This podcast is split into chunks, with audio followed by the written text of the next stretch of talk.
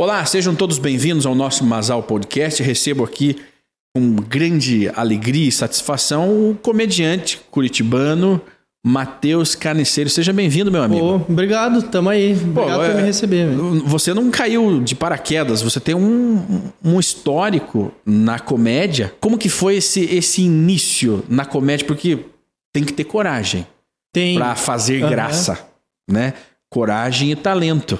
Pô, é, você falou assim, é, humorista curitibano. Eu não era daqui, mas eu já sou curitibano, que faz 12 anos que eu moro em Curitiba. Ah, já é, né? Já, então já eu foi já tô- assimilado. Já tenho até o estereótipo de curitibano, de falar pouco, de, de não dar bola pras dar pessoas. bola, não dar informação. Aprendi rápido. Ai, e ai, eu, come- eu morava no interior, morava em Ibaiti. Ah, no interior do Paraná mesmo. Conheço Ibaiti, conheço. Aí eu, porra, desde sempre contato com comédia, tanto na, na família quanto tudo que eu gostava de consumir era comédia. Aí quando eu mudei pra Curitiba, eu eu já sabia que eu queria fazer stand-up. Eu queria fazer e nem, nem tava na moda, assim, poucas pessoas conheciam, quem conhecia ou gostava ou odiava, tinha isso também. Não era uma coisa que. Hoje em dia tem vários bares de comédia e tal. E na época não, na época era só.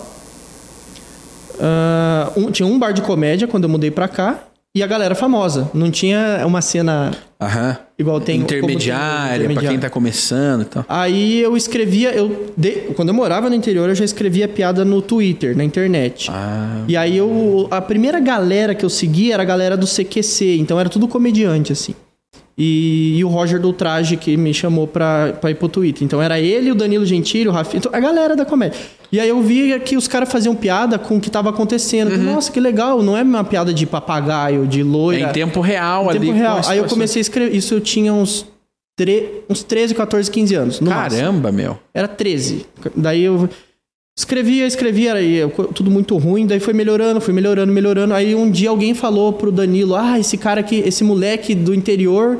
Tá mais engraçado que você. Daí, ao invés dele entender como uma ofensa, não sei, responder a pessoa, ele passou a me seguir. E aí ele curtiu várias piadas. Inteligência emocional do Danilo, né? Ah, ele é fera, velho. Nossa, é- Né? é, eu admiro ele como pessoa e como profissional, como Aham. profissional e como pessoa. Eu sou, os caras falam que eu sou puxa-saco. Eu não sou puxa-saco, eu sou paga-pau, é diferente. eu sou fã mesmo. Continuo sendo. E eu posso ser, eu posso ser um, um cara Claro. velho que tem, que tem fã e colega ao mesmo tempo. E aí ele, um dia ele me mandou uma mensagem lá, ô, me ajuda a escrever sobre esse tema aqui. Eu, cara, demorou, vamos lá. Aí eu escrevi, daí no outro dia ele pediu de novo, daí ele já falou, ah, vou te pagar pelo teu trabalho. Deu, "Ô, legal. Porra! E, e, pô, eu tava na faculdade, 17, an- 17 18 anos, então é, foi uma coisa super diferente pra mim. Aí eu já comecei a fazer show e na hora que eu percebi, tamo você- aí, 12 anos depois. Você compreendeu que você que dava pra ser um profissional nessa área quando você recebeu o primeiro dinheiro ou você já tinha essa, não, eu vou ser um profissional da comédia? Foi mais real. Eu sabia de antes porque eu acompanhava os caras pelo Twitter e antes o Twitter o povo ficava falando tudo que tava fazendo. Então, vou dar um exemplo. O Danilo falava: ah, hoje eu tô fazendo o meu show com as minhas piadas que eu escrevi hoje em tal lugar. Aí eu, que legal. Aí ele postava foto que o show tava lotado. Aí no final daquele ano ele viajou. E daí eu pensei, pô, ele fez o show com as piadas dele, ganhou a grana e viajou. Foi pra Cancún. Eu lembro que foi pra Cancún na época. E deu, cara, que massa, eu quero trabalhar com isso também. Eu quero faz- escrever minhas piadas, fazer o show, ganhar o dinheiro e ir pra Cancún. Por enquanto eu tô na, na parte só de escrever e fazer o Só show. de escrever. O dinheiro não tem, Cancún muito menos. Mas eu tô, né, eu já tô no caminho que eu decidi quando eu tinha 13, 14 anos. E agora eu tô com quase 30 aí tamo atrás do negócio. Porra! 29 eu tenho. Você pegou o Twitter, e até uma curiosidade minha, né? Porque o Twitter é uma das redes mais difíceis de, de você ter um engajamento, Aham. né? Pô, eu do interior, quem sou eu, né, nesse mar de famosos? E você conseguiu atenção a ponto da galera é, mencionar um Danilo Gentili. Como que foi, né? Isso aí. É, hoje o Twitter virou um ambiente feito pra todo mundo se achar especialista de tudo. É, Então é uma é treta, verdade. é, só briga. é, e até, até nos twitters que não são pra briga, uma hora aparece alguém querendo militar lá e tal. Verdade. Mas na época que eu entrei no Twitter, deu, deu certo, assim. a- Mas você conseguiu muitos piada. seguidores? Ou não precisou disso? Não precisou, porque a galera que era Caraca. famosa. Tinha, tinha pouca gente no Twitter. E quem quem não tava xingando, tava Aham. engajando de um jeito interessante, Aham. assim. Então a galera dava bastante atenção. Não tinha muita concorrência de rede social, como o Instagram, que hoje tem o Story, já teve o Snapchat, que tira um pouco da audiência do Twitter. E eu acho que. O que, que aconteceu? Eu comecei a escrever piada e chamou atenção primeiro porque eu era praticamente uma criança. Eu era um adolescente, pré-adolescente, adolescente escrevendo piada. E eu participava de tudo que tinha relacionado à comédia, comentava, tuitava sobre e tal. Então ia chegando no pessoal, sabe? Tipo, você ia lá no, num comentário do Danilo, dos, Também. da galera, e comentava. E hoje em dia não dá. Se eu abrir o Twitter agora, eu tenho certeza que se eu ler cinco, uns três vai ser gente xingando e uns dois vai ser qualquer coisa relacionada à política. Mesmo que eu não siga, aparece, que as pessoas forçam. isso. Aparece. Então, uma- infelizmente aconteceu isso com o Twitter, mas é porque daí as outras redes foram tomando tomando conta da audiência e não foi só no Brasil, no mundo inteiro o lance do ambiente político acabou fazendo com que as pessoas fiquem mais reativas a qualquer assunto assim. Antes se, se eu fizesse uma piada sobre, sei lá, qualquer pauta de liberar droga, que tem um lado político que é contra ou outro é a favor. Se eu fizesse uma piada sobre isso, era uma piada, a galera ia ver que era uma piada. Hoje, se eu faço uma piada sobre isso, dependendo do que eu falar, você tá falando isso, você tá falando aquilo. E na hora que você vai ver, virou um debate sobre uma coisa que eu nem, nem é uma opinião. Mesmo. É uma piada, né? Mesmo. É. Não se pode. Mas é, é, para mim acabou a- a- ali a seriedade da rede social quando eles baniram um presidente, o, o presidente dos Estados Unidos. É. Simplesmente Mas. fora daqui, você não pode mais dar a sua opinião. Aí sim. Aí você irritou as massas e aca- você acaba obrigando as pessoas a se posicionar porque você está censurando um lado. É, é- é- é simples. Enquanto todo mundo tinha liberdade de falar o que pensa, porque você não é obrigado a acompanhar o lado A, o lado do Lula ou o lado do Bolsonaro. Você não é obrigado a ser fã deles e nem a concordar com nenhum É. dos lados. Mas há de se ter um equilíbrio dentro de todas as plataformas. Se elas se dizem democráticas, Não, mas não é. a casa das pessoas, Não é. não. Então, quando um lado foi censurado, seja o, o lado que você goste ou não, o outro lado se obrigou a entrar na briga.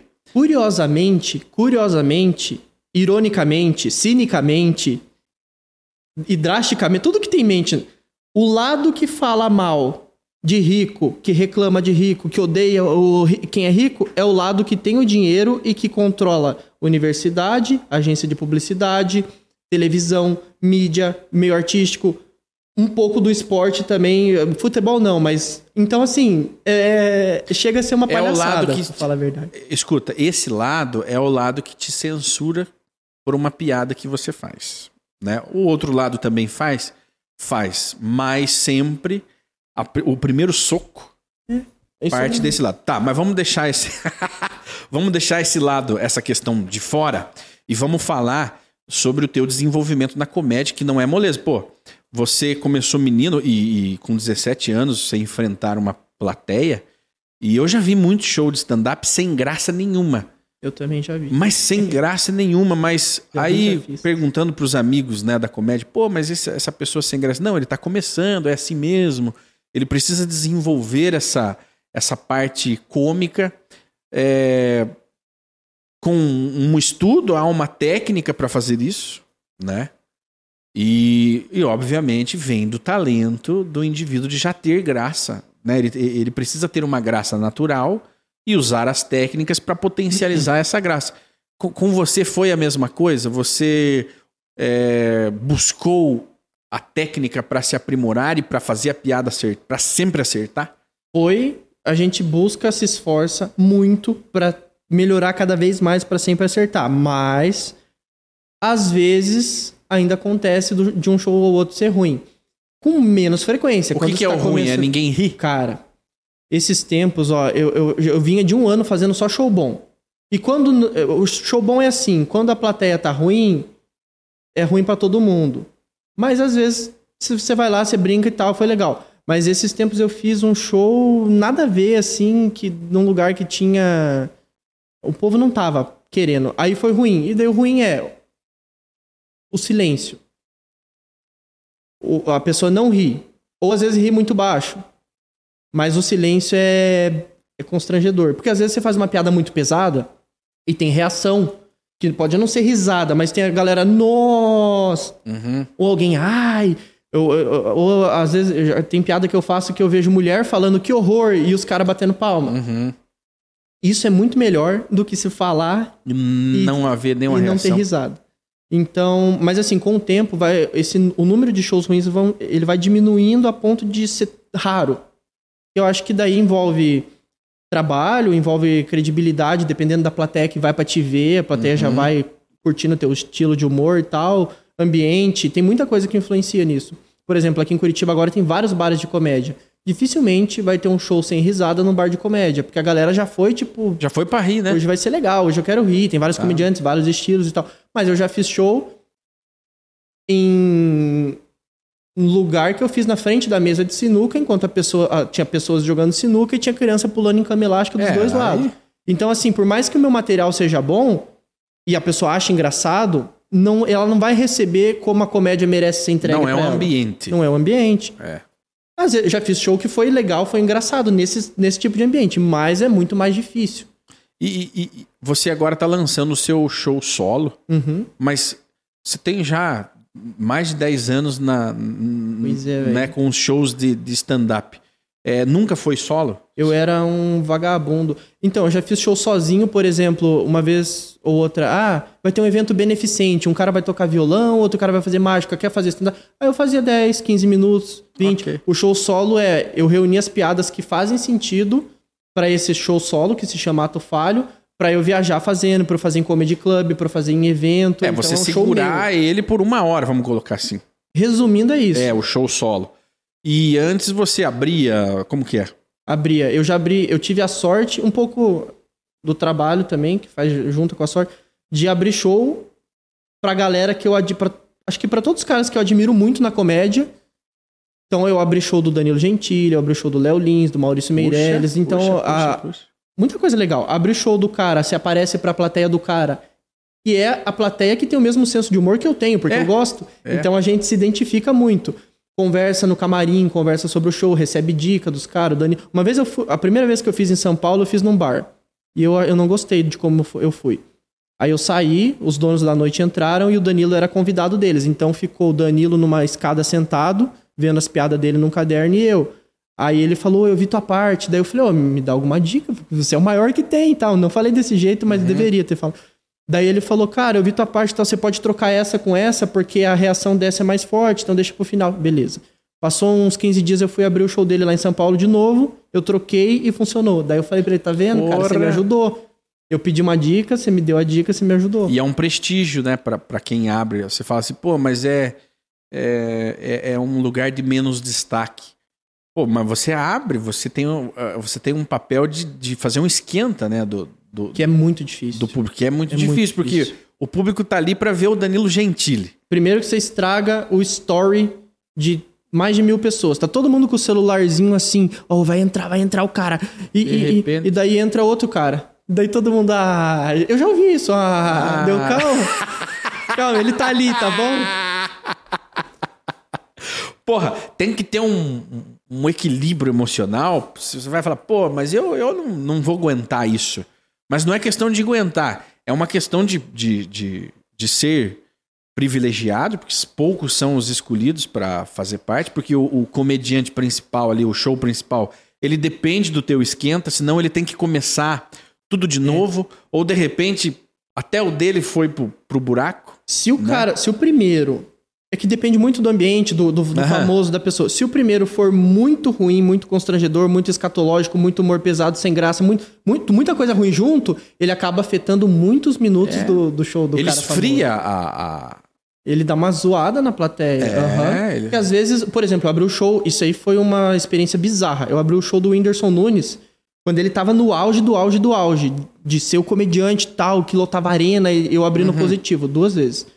E aí ele, ele só me falou, cara, pega um pouco leve, que a- o meu show é pra família no geral. Então, às vezes, o filho traz a mãe, você fala um negócio muito nojento, e a mãe fica, poxa, eu não, não, vou vim mais pra ouvir isso. e daí eu falei, não, fechou. E daí eu abri, os dois, as duas sessões foram legais Bem pra caramba. Ele também me deu umas dicas, achei legal que ele me pediu umas dicas. Ele falou, Porra. ô cabra, tu assistiu o meu. Eu não sei imitar, mas tu assistiu o meu show? Eu assisti, claro que eu assisti. Dele, ah, o que, que você acha disso? Ah, eu acho isso e isso. E daí a gente trocou ideia um tempão, assim, Porra, foi bem que legal. Que bacana. Com ele é uma experiência diferente no, no bastidor, no em volta, porque eu, eu, eu tô acostumado a fazer show com um comediante, a gente vai no camarim e tal, troca ideia, vai lá e faz.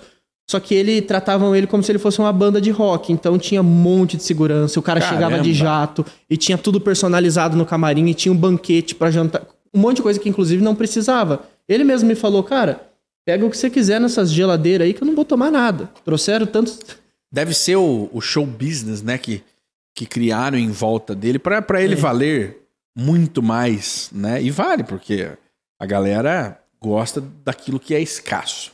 Sim, foi uma, Né? foi uma experiência Pô, mas é maneira, uma. cara. Puxa, não são todos os abridores de show que têm essa oportunidade que você teve, né? Eu até levei um tempo pra aprender a valorizar isso. É. Que às vezes eu pensava, ah, eu dei sorte, ah, ah mas é porque só não. é, é, qualquer um faz. Mas não é qualquer um.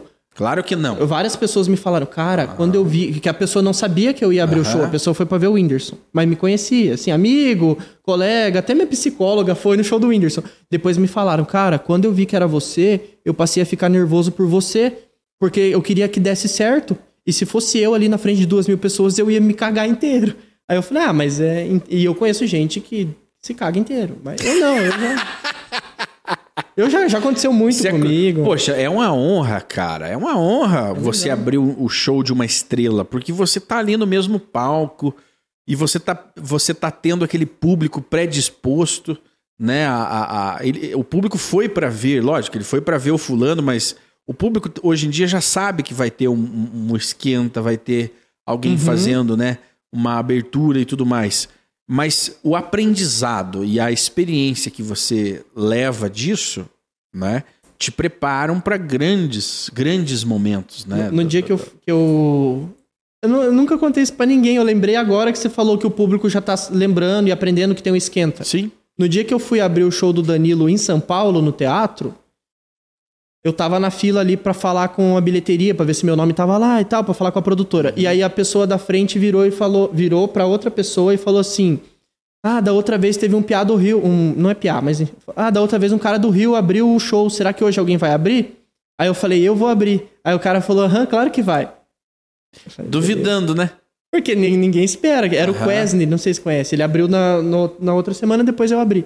E eu lembrei disso agora. Ele, aham, claro que vai. Daí eu pensei, ah, você vai ver só. Você vai ver se Pode é até eu. ser ruim, mas eu vou aparecer mais que você, cara. mas foi legal, tem no meu Instagram lá o, o vídeo. Tá massa. E aí você, massa. você porque, é, é, o, o- a abertura de um show é 10 minutinhos? Depende do. É? Depende da produção do outro cara e Ok. de quantos come... No Danilo foi sete, do, do, de outro foi. Outro cara foi nove, de outro cara foi. Mas não, não é muito, não. Geralmente. é pouquinho. É, pouquinho. Se tiverem muitos comediantes, cada um faz 20 minutinhos, é mais ou menos assim a métrica? Quando, quando é show solo, geralmente o cara, a estrela e Aham. tal, faz 50, de 50 minutos a uma hora. É, Aham. Mas, por exemplo, você vai no show do Afonso Padilha no bar. Às vezes tem três caras pra abrir, daí cada um faz cinco minutinhos e ele Certo. vai lá e faz um tempão. Às vezes Aham. ele tem um convidado, então ele faz meia hora, o cara faz 20 minutos e o Isso. resto faz cinco. Então varia muito. E a gente respeita muito o lance do tempo. Claro. Porque senão- influencia. No, no micro, influencia um pouquinho. Mas no macro, às vezes o cara tem que, entrega o teatro com atraso, tem que pagar uma multa É. Entendeu? Então, se o cara falou pra Exatamente. fazer cinco, vai lá e faz cinco. Não tem porque você querer fazer sete. Ah, mas tava bom. Então aproveita os cinco, sabe? Aproveita os cinco e fica aquele gostinho de quero mais, as pessoas vão ficar curiosas pra acompanhar. Eu sou cabreiro com o tempo, E, assim. e- e- e- e- e interagindo com esses artistas, fazendo a abertura de shows dele, há uma transferência de público pra te seguirem nas redes ou isso não influencia? Eu, então, eu achava que não influenciava, porque eu abria vários shows e não ganhava seguidor e Nada, tal. né? E daí, de um tempo pra cá, começou a acontecer. Hum. Então, eu não sei se eu melhorei como comediante, e daí as pessoas gostam mais, ou se tem mais empatia, mais identificação. Eu Uhum. não sei. Mas começou a acontecer. Mas não é muita gente, não. Aqui em Curitiba é muito raro. É. Eu fiz show em São Paulo pra 50 pessoas, 20 me seguiram. Olha só. Aqui eu faço pra 2 mil, 3 me seguem.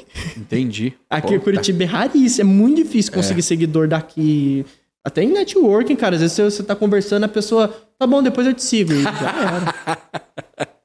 E lá em São Porque Paulo. é importante pro artista, seja de qual linha for, né, o, seu, o trabalho, é importante o, o, você ter um público na rede social que é onde você vai informar os teus shows, as, as novidades, os teus produtos, aquilo que você está criando, né? De uma certa forma é importante que converta isso não só como uma autoridade, né, que indiretamente ou diretamente os artistas grandes vão é, transferir a você como um bom comediante, porque o Danilo Gentili ele não colocaria um cara ruim para abrir um show dele. Então, né? eu demorei também para É a, entender isso. Cara, sabe? é a. Assim, isso está intrínseco, né? Você vai entendendo a qualidade do artista e como ele valoriza os fãs.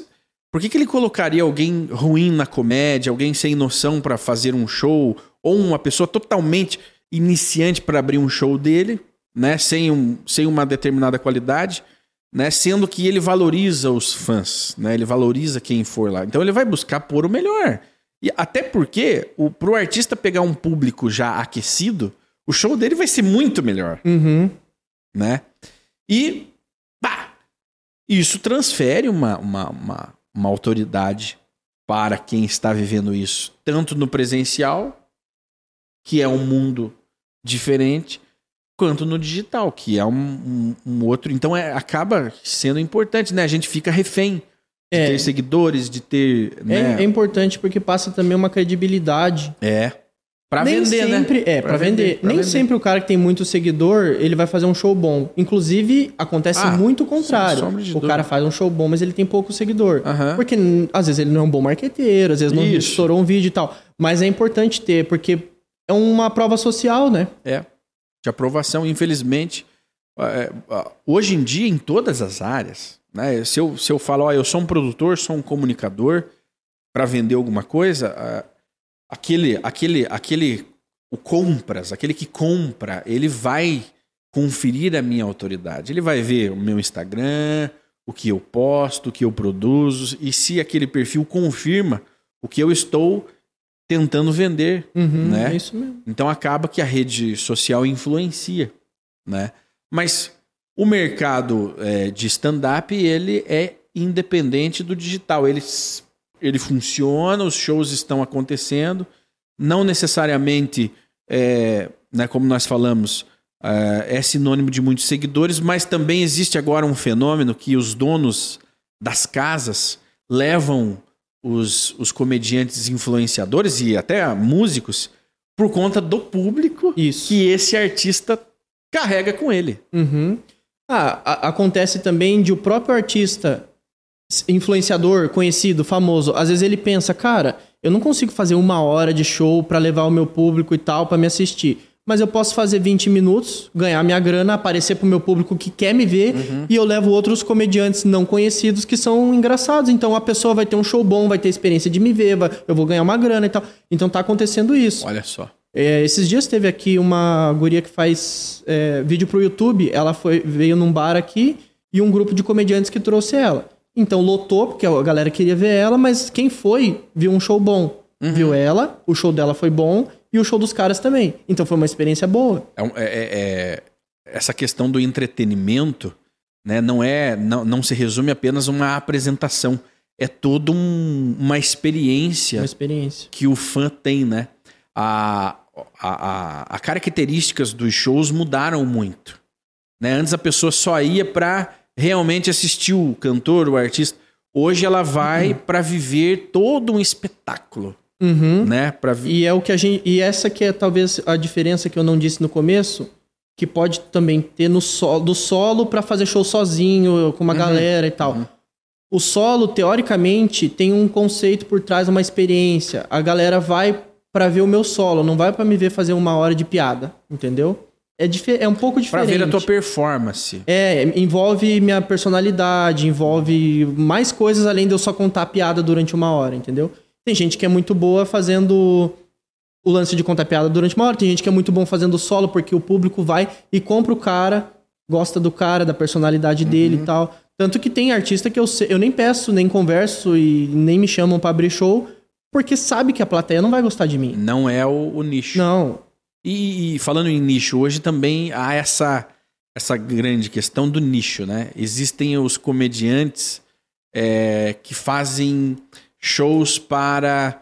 é, tem um, um que estourou aí que faz show para peão de. de, de- de- Isso é maravilhoso. né? O Rafael Aragão. Ele é maravilhoso. Aham. Para peão de fábrica. Então toda a linguagem ali utilizada é a linguagem que vai se conectar com aquele público. E no né? caso dele, ele consegue fazer tão bem e tanta coisa engraçada que a gente sabe que ele tá falando a linguagem do peão de Sim. fábrica, mas a gente que não, eu que não sou, nunca fui, acho que nunca serei com esse físico, eu acho engraçado demais. É, é, é. Ele é um dos caras, eu comecei, ele tinha recém começado, a gente fez muito show junto. A gente viajou a fazer show junto. Inclusive tem uma Ele história é daqui do Paraná? Ele acho que de Araucária, Tatuca. Ah, É é, daqui- daqui, daqui daqui, mesmo. é Curitiba. Ele Puxa, tá na coisa cena de boa. Curitiba, o Rafael Aragão. E tem uma história engraçada. Não é meio, é meio trágica. A gente foi fazer show, cara, num. Era uma churrascaria dessas acoplada com um posto de gasolina. Uhum. Era- não era aqui, não. Foi uma hora e pouco de viagem. E a gente fazendo show lá e tal. No final do show, teve uma mesa que brigou. E um tacou copo no outro Caramba. e tal, e cortou e não sei o que, e virou uma briga. Eles foram expulsos e daí um dos caras saiu pra buscar uma arma. E daí nós, ô, vamos embora, não vou ficar aqui não, o cachê nem, nem vale tanto e tal. E a gente pegou e foi embora. Depois a gente descobriu, o dono do lugar pagou e tal, e, e falou, cara, vocês não vão acreditar. Mas esses caras, eles combinam de brigar quando tá cheio, pra eles serem expulsos e não pagarem as bebidas importadas que eles compram. Aí um cortezinho ou outro, eles brigam, ameaça que vai buscar arma, não sei o que, não volta mais e ganhou ali tantos centenas de reais em comida que eles não pagaram. E o cara falou, não E é a primeira, não é a segunda vez, mas eu não sei o que fazer. Ele falou, chama a polícia, não adianta nada. Então é uma história bizarra. Aí hoje, tamo aí, o Aragão rico e eu Pô, fazendo eu- show em posto de gasolina. O, o Aragão, o, o- Aragão, ele. Então, é, é mais um nicho, né, que, que, que funciona. Tem o menino do RH que faz né, os shows para essa galera. Tem o da enfermagem, Tem, aham. né? Tem do, de profe... Acho que o principal... A principal referência nisso é o de professor, que é o Diogo Almeida. Aham. que ele faz para professor e professora. E a- eu não sabia, mas aparentemente é a profissão que mais existe nesse país. De professor. Porque em todo lugar que ele vai, vai 5, 6, 7 mil pessoas. É um Caramba, absurdo. que, que É fenômeno. gigantesco, assim, o... o que envolve o show dele. Pois é, e, e é uma tendência que foi criada pelo mercado de nichar tudo. Uhum. né? Então hoje você vai ter seguidores nichados dentro da área que você atua, de que você fala. É, não é mais tão fácil você falar com todo mundo. Um pouco né? é bom, um pouco é ruim. Por exemplo, esses dias eu conheci um cara. Ah, eu tava numa balada com as meninas e tal, a gente saiu, tá, trocamos ideia com o cara. Aí eu falei, ah, eu faço stand-up, vai no meu show. Aí ele falou, cara, eu fui num show esses tempos de fulano que fala de tal coisa e eu não gostei. Se você for igual ele, eu acho melhor eu não ir, porque a gente vai deixar de ser amigo. Eu falei, caramba. Nossa, mas, Mas daí, o que que acontece? Às vezes, a pessoa, a plateia tem que fazer o mínimo também de ver quem ela tá assistindo. Às vezes o cara faz um monte de vídeo falando de um tema só e vestindo uma camiseta que identifica alguma coisa e tal. Mas aí você vai ver os vídeos de stand-up, o show é ruim. Então vai ser ruim. Uhum. Então, assim, você- pode ir pra ver o cara e gostar do cara, legal. Mas às vezes você vai e se, se o show for ruim, não é que todos os comediantes são ruins, é que esse cara que você gosta é ruim, então você tem mau gosto. A verdade é essa que eu tô falando. É como ir num bar ou num, num restaurante e não gostar da comida, né? Pô, mas ali a foto é bonita, o, o lugar é muito bem recomendado E acontece. no Google, mas você foi a ter, ter a experiência e é por isso que o nicho ele funciona bem, porque a pessoa ela vai se conectar através da linguagem, né? Uhum. Pô, você tá falando uma linguagem que eu me conecto, que eu acho graça, então vou assisti-lo. Eu até não. Eu tenho um amigo meu que falou, cara, começa a falar pra tal, tal tipo de pessoa, tal tipo. Eu falei, cara, eu não consigo, porque eu não. Eu não faço parte de um nicho específico. Por exemplo, o pessoal olha pra mim, parece que eu vou na balada sertaneja. Só que eu odeio sertanejo. Eu sou do rock, eu gosto de rock. Só que eu não tenho estereótipo de roqueiro. E eu também não tenho estereótipo de nerd gamer que fica jogando, mas eu faço isso. Então eu não me conecto muito com nenhum tipo de público, mas ao mesmo tempo me dá bagagem pra falar com vários tipos de públicos um Sim. pouquinho. de- Aham. Mas assim, esse show ato falho, se a pessoa tem frustração com mulher, se o cara se ferra com mulher, você vai se identificar comigo. Se você, se você é uma pessoa que fala coisas em momentos que você não devia falar, você vai gostar do meu show ato falho, porque resumindo é isso. É eu contando quando eu devia ter ficado quieto e eu não fiquei. Quase uma, uma frase do Chaves, né? Foi sem querer querendo. Uh, é bem isso. É isso. O ato falho é quando você fala sem querer ato querendo. falho, ato falho. Puxa, e como que tá esse desenvolvimento do, do, do, do teu show? Já tem data de estreia? Eu estreiei dia 19 de janeiro no Gaslight, que é um comedy club aqui de Curitiba, do Marco Zene, que é um comediante daqui de- das antigas aqui de Curitiba. E aí agora, dia 2 do 3, é um sábado, dia 2 de março, eu vou fazer a segunda apresentação. Por que, que eu dei esse intervalo? Pra eu melhorar o show e por conseguir vender ingresso, que eu não sou famoso. Então eu tô... Inclusive, depois eu vou tentar te vender ingresso. De- é, no sábado, dia 2 do 3, ato falho no Gaslight. E aí eu levo histórias sobre relacionamento, sobre minha carreira, tanto quanto criança quanto depois. Tudo com piada, viu? Não é militância, não. Tem. é, eu peguei- uma birra e tá rolando hoje isso no Instagram. Tem uma militante que ela pegou meu show. Ela pegou uma- um vídeo meu, colocou no, no stories dela e começou a falar mal. Ah, porque sem graça, porque não sei o quê, porque ela não gosta do teor da piada. Só que ao invés dela falar da piada, ela falou de mim. Daí eu fiquei meio chateadinho. Eu fiz story respondendo. Ela é uma militante conhecida, tem 300 e poucos mil seguidores, né? Mas eu fiz story respondendo, dando uma zoada. Eu falei, ah, a primeira vez que aparece alguém engraçado no Instagram dela. Daí ela respondeu de volta. Ela falou que meu vídeo não tem risada. Eu falei, pô, fazer igual você, então. Vou pagar alguém pra colocar risada nos vídeos. Um monte de coisa assim. Aí Mas eu, um eu só não, não expus muito, não falei quem é, a galera veio me perguntar. Eu não falei quem é porque eu tenho, eu tenho medo dela. Porque ela parece um vilão do Dragon Ball.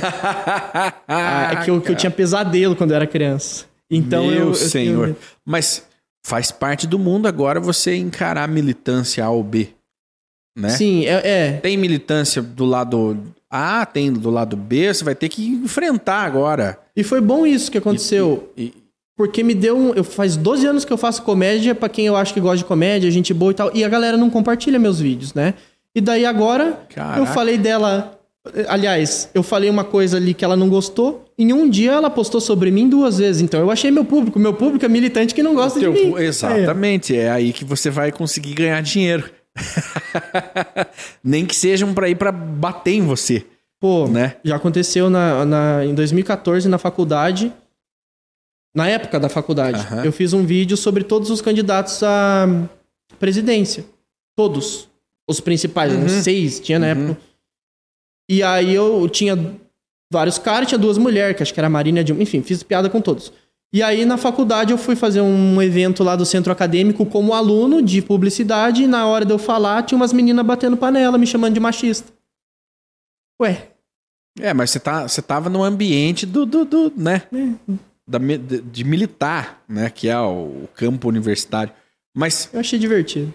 Você, você tem que estar fazendo um malabarismo hoje, né? Hoje não é só a questão da militância política, embora a política seja a causa, né? A posição política, a, a, a, né? a, a, ideologia. Então, eu Né? tenho, eu tenho. Lembra que eu te falei de eu não conseguir acertar os nichos? Aham. Eu tenho uma coisa que eu consigo fazer muito bem, que é irritar os dois lados. Que é, que é errar os nichos. Todo, é, errar os nichos.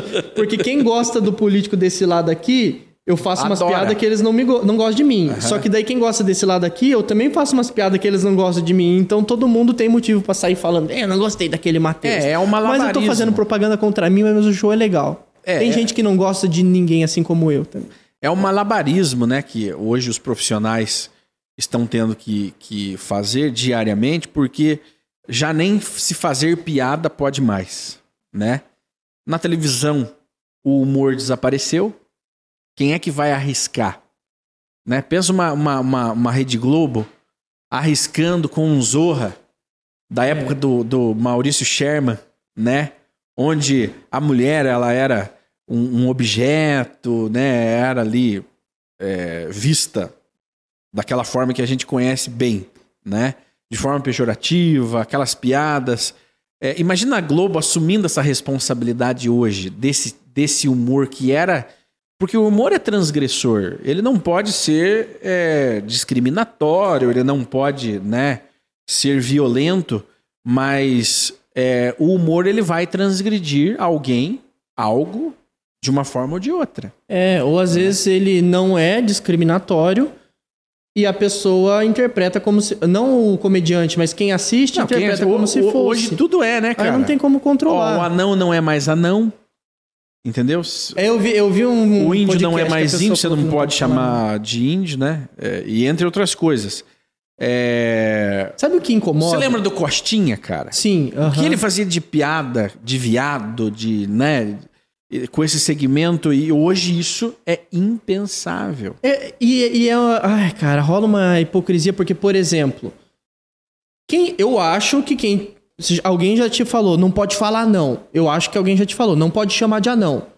Sim, eu já fui repreendido. Eu acho, não, não sei.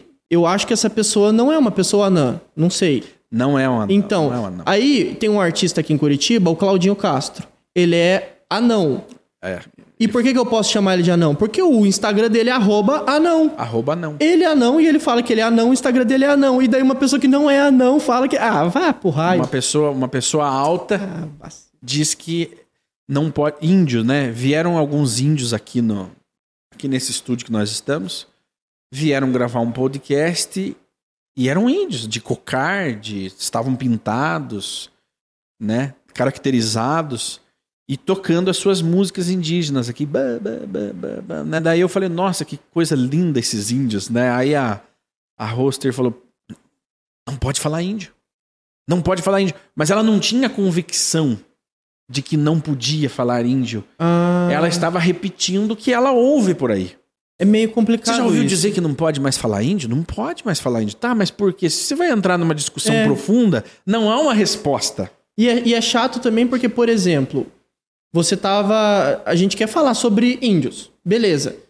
Só que hoje em dia dá até medo de falar, então a gente vai acabar não falando. Então, ao invés da gente dar atenção pra quem precisa de atenção, pra quem merece atenção, a gente vai acabar evitando. Então a gente não vai falar de pessoa que tem minoria por causa disso, por causa daquilo, por causa daquilo, por causa daquilo. É, não pode Porque eu, falar. a- dependendo do lugar, melhor você nem falar. Não, daqui, uns, daqui a alguns anos, né, a- a- as obras de ficção, né, as novelas, os filmes, de repente os diretores vão, vão parar de abordar determinados temas É. com um, um medo de uma, de uma repressão. E a gente não tá aqui falando assim, ai, que pena que a gente não pode xingar e ofender minoria. Não é isso. Você tá falando, eu fui elogiar. Eu falei que lindo ah, o que eles estão É, cantando mas- e tocando. Então, então é, é, é, há um controle, né? Agora, para você, comediante, é, controlar isso é muito mais difícil, né? Do que para um médico, né? Ah, do que para um bombeiro. Até porque eu falo o tempo todo. Porque você precisa transgredir, você precisa brincar com É. determinadas situações. Porque o humor é isso. Até o humor pastelão é transgressor, né? Você brinca com determinadas situações da vida que existem, que fazem parte do dia a dia. É aquela é, é abusar daquela situação, é, é tirar graça daqueles momentos, né, que são difíceis, mas que fazem parte da vida, né? Fazem parte da vida. E quando você inclui isso, as pessoas se sentem incluídas.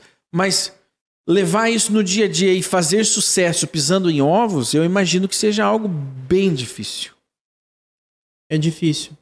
É, não, é engraçado, eu falo é difícil. Parece que eu tô, ah, minha vida é sofrida. Não, é isso. Não é isso. Eu tô é. dizendo que é um trabalho a mais que a gente precisa ter.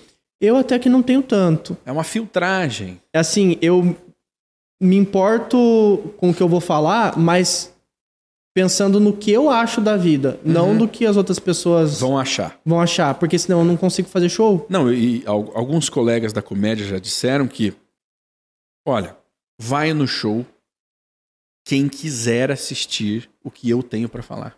E, e, e mesmo só em piada pesada, cada comediante leva o seu estilo dentro dos temas pesados, entendeu? Eu até cheguei a tocar violão, cantar uma música. E aí nós já marcamos aqui Comédia Radioativa. Dia 23 de fevereiro no Gaslight. Então cola lá, Comédia Radioativa, dia 23 de fevereiro no Gaslight, proibido para menor de 18 anos, tá bom? É, vai Porra! ser 10 e meia da noite no Gaslight. Radioativa mesmo. É, eu até... Proibido pra menores. É, Escuta, então estreou já o teu, o teu show solo, já já já tem o, próximo, e você vai sair de Curitiba com o show, vai sair do Paraná, já tem algum, algum roteiro? Sim, eu quero viajar fazendo porque eu fiz um levantamento esses tempos e no Brasil tem em média de 30 a 40 comedy clubs. Alguns são itinerários, Nossa. alguns são que só tem comédia na sexta e no sábado, alguns só no sábado, Aham. mas ambiente pra comédia com público de comédia. Então eu vou entrar em contato pra levar o ato falho pra tentar levar pra todos esses Porra, comedy clubs é do Brasil 30, aí. 40. Cara, é É pouco, né? bastante. Não, eu acho pouco, meu. É, que assim, Brasil. eu penso assim, se eu ganhar Meu. tanto em cada um, pra mim Ah, já é não. bastante. Eu Tô sacando. Não, mas tipo, podia Você ter tá fazendo mais. conta de padeiro, né? Se eu ganhar 10 mil nesse, mais 10 mil naquele outro, mas eu compro apartamento no final do ano. É, é. não, né? não, mas assim, o Brasil Não, é muito o- grande. Porra, o Brasil é grande. Dá pra ter uns- 3, 4 por estado tranquilo. Dá pra, dá pra ser 100 comedy clubs. Aham. É, é. Quantos bares verdade. tem com música ao vivo, né? É mesmo. Então, eu pensei é- pequeno agora. Não. você mudou minha cabeça. Não, 30, 30 bares não é. E tipo outra assim, coisa. o humor tá engatinhando. A pessoa que mora longe do. Como é que vai assistir comédia ao vivo? Tem que ter um- alguma coisa lá pra ela assistir. É difícil lá, viajar e vir lá no cá interior. É, tem, tem uns amigos nossos, até é, a produtora Risata, né, do Maicon e do parceiro dele lá, que estão indo no interior É? agora, nas Tá grandes, na- nas cidades do interior, porque o povo do interior também gosta de rir. Uhum. Né? Embora tenha a internet, mas a internet não é a mesma coisa que um pau. Existem poucos comediantes também. Podem pare- pode parecer que tem muitos, mas não tem muitos comediantes. Né? Que, que possam levar isso como uma profissão. Uhum. Né? É, então, é, a ideia de ter uma, um- um- um- uma produtora, uma empresa responsável que represente né, esse, esses artistas, né? E leve esses artistas como opção para contratantes é, uma, é, uma, é algo interessante que, que eu acho que é um, como diz, acelera a carreira. Sim. E eu ainda. O, o que acontece, que daí dificulta um pouco. Eu não, não levo tanto público, porque eu não tenho tanto seguidor, não sou tão conhecido. Só que a galera que vai, que assiste, gosta. Então, por exemplo, eu fiz o meu solo. Uma, uma guria amiga minha levou três pessoas. E eles gostaram, passaram a me seguir e tal. Então, assim, eu sei que a qualidade tem. Eu até falo brincando, e vou falar no próximo show. O primeiro show, todo mundo deu risada, bateu palma e pediu pra tirar foto. Agora. Se vocês não, não acharem graça, o problema tá com vocês. que eu tenho 12 anos que eu faço isso. Eu sei quando, quando, tá, quando eu sou bom, quando, eu não tá sou. legal, Pô. a culpa é tua. é, mas é, eu acredito que você terá grandes oportunidades, né? Le- levando levando o teu trabalho com coragem, né? A- tem que ter coragem. Como diz, o não você já tem, agora é. buscar a humilhação. Entende? né? E, e aparecendo lá com o Danilo Gentili, tem uns meninos aqui de, de, de, de- de Curitiba também, que estão no cenário nacional, né? Que são referências. O Alorino, Jogo Portugal das antigas, né? Mas que tá mais atual do que nunca, Pô, o Diogo. né? O Diogo sempre. Foi um dos primeiros que eu vi, o que eu sempre curti, eu entendo a importância dele e tal, adoro o show dele, acho muito legal. Uma vez eu tava em São Paulo lá, fazendo show com meus amigos e tal. Eu recebi uma mensagem dele de áudio. Daí eu pensei, eu sempre acho que é alguma treta. Aham. Aí eu pensei, falar alguma, algum, inventar alguma coisa. Aí ele falando, cara, eu abri meu bar em Curitiba e tal, e eu vou ter uma temporada de shows na terça-feira. Quer abrir pra mim na estreia? Aí eu falei, que massa! Tipo, o maior nome do Paraná e um dos maiores do Brasil, ele pensou, vou chamar o Matheus pra abrir Vou chamar show. o Matheus. E eu vejo muito que é possível, porque eu não comecei há três anos. Eu comecei há 12. Pô. Então, eu já tive show que o elenco era Afonso Padilha, Bruna Luiz, Emerson Ceará, Puta eu. E daí não teve show porque não tinha plateia, porque ninguém era famoso, ninguém queria assistir a gente. E agora tá todo mundo rico, menos eu. E. Mas, por- mas você Por atribui, enquanto. você atribui isso a quê? Que tá todo mundo rico e menos você. Você tava lá no mesmo lugar, no mesmo dia e, e- e pelo mesmo motivo não teve o show. Ninguém era conhecido. Eles foram, você ficou. Sabe que o lance do. Eu falei no começo, precisa de muito detalhe pra acontecer uma tragédia. Aham. É a mesma coisa, muito detalhe. O meu estilo é bem diferente, muito único, apesar de ser bom. Só que é diferente. O que eu quero dizer é, muito da galera que gosta de mim, que vai, me, que vai consumir meu conteúdo, não é a galera que tá no bar tomando todas e tal. É um exemplo. Mas Certo, é um certo. detalhe. Aí tem vários outros. Eu, meu networking era muito ruim até dois anos Porra, atrás. mas como que era ruim, de- cara? Você, você, você abria. Eu era ruim no network, falei errado. você abria show dos maiores. Pra você ter uma. Agora é mais um argumento de como eu sou bom. Eu, o meu network é tão ruim e os caras bons, eles me chamavam pra abrir show por causa das minhas piadas e não porque eu conversava bem. Exatamente. Porque eu converso muito mal. Saber ne- fazer negócio, pelo visto, você não sabe. Não sei, mas eu vou Né? aprender porque eu preciso vender esse aqui que eu tenho que pagar meus boletos. Puta vida. Aí, galera. Ô, ô Matheus, eu quero agradecer você Tamo junto. de ter vindo.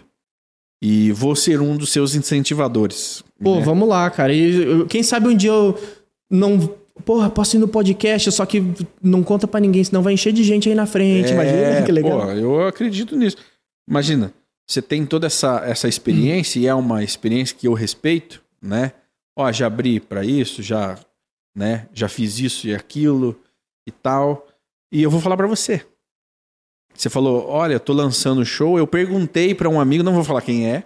Eu perguntei pra um amigo, falei, qual que é a desse rapaz aqui? Daí mandei o teu perfil.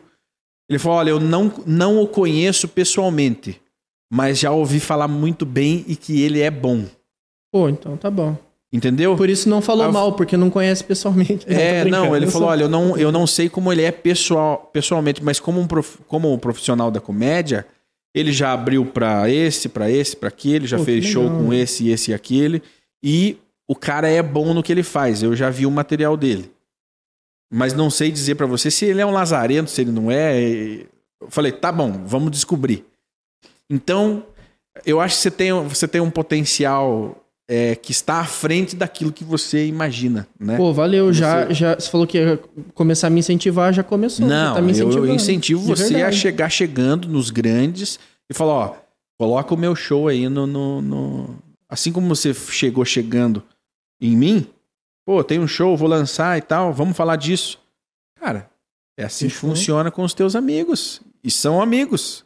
Já te levaram gratuitamente pra fazer Verdade. Entendeu? Não era um empresário, não tava fazendo favor pra ninguém. O cara ligou, fulano, vem abrir meu show. Porra. Eu, eu demorei muito pra aprender a valorizar as coisas que foram. que eu conquistei e foram especiais pra mim. Que às vezes eu achava, ah, foi sorte, foi por dó, foi por não sei o quê. Mas não, foi difícil. Não. e não eu tenho um acontece. exemplo legal. que- Nada acontece por dó, meu irmão. É, é, é. Isso aí é um negócio que nada, eu demorei pra nada, aprender. Nada é por dó. Tem algo, sempre tem algo que vai. Você tem que ter algo a oferecer. Entendeu? Se você não tiver nada a oferecer, ninguém vai te ajudar. Ninguém vai te ajudar. Nem que seja um show bom com piadas É. Boas. Ô, ô, e zero militância. Ô, ô Matheus, obrigado pela sua né, vinda aqui. Espero né, que você arrebente aí, faça muito sucesso, como Uhum. mais um comediante aqui do, do, do Paraná. E que esteja aí entre os, os grandes. Eu acho que você tem, você tem total condições de estar de, de tá lá. Então, mais uma vez, para a pessoa ir no teu show, onde que vai ser? Dia 2 de março, no sábado, Ato Falho, meu show solo de stand-up no Gaslight Comedy Club. Dia 2 de março, no sábado, compra os ingressos que eu vou deixar aí. Vamos lá. Dia 1 agora, não sei se vai sair esse vídeo até dia 1 mas dia 1 tem uma noite de testes no Gaslight. Então são vários comediantes, acho que uns 10, 12 comediantes, cada um vai fazer 5 minutos ali de piadas novas, então a entrada é grátis, porque você sabe como é que é. A gente não sabe se vai ser bom, mas sempre é bom porque eu vou estar lá. Dia 3, sábado, testes no quintal. Noite de testes, mesma coisa, só que vai ser no quintal comedy, que é outro comedy que tem aqui em Curitiba. Então, quem mora ali na região do Portão vai curtir essa noite de testes no quintal comedy. Dia 20, eu vou fazer show em Paranaguá. Dia 20, eu tô em Paranaguá com o meu show e vai ter convidado especial também. E dia 22, eu tô em Pinhais. Então, dia 22, uma quinta-feira, eu tô em Pinhais pra fazer show aí pra vocês com convidados especiais. E não tem um lugar Aparece do show? lá, hein? Não tem um lugar do show? Então, né? Eu esqueci o lugar. Ah, não, não, não, não. Puta merda, você precisa de uma assessoria, ô, Eu ô, Matheus. preciso, Você precisa ter um. Na, na Uma- verdade, eu, eu não vou falar ainda. Eu, Tá. eu tô dando uma segurada. Então, beleza. Ah, tem- dá tempo de mais um aí? Pode, pode. Esse dia 23 de fevereiro e dia 23 de março também, mas importante. Dia 23 de fevereiro, Noite da Comédia Radioativa no Gaslight em Curitiba, no Gaslight Comedy Club. Noite da Comédia Radioativa, só piada com tema pesado. Então, se você curte esse, esse estilo de humor, piadas pesadas, temas pesados, aparece lá. Vou deixar o link aí pra vocês comprarem os ingressos. Proibido a entrada de menores de 18 anos, tá bom? É, Noite da Comédia Radioativa, dia 23, sexta-feira. Vai lá. Beleza? Valeu. Matheus, obrigado por ter vindo, né? Compartilhe. Qual que é a tua rede social?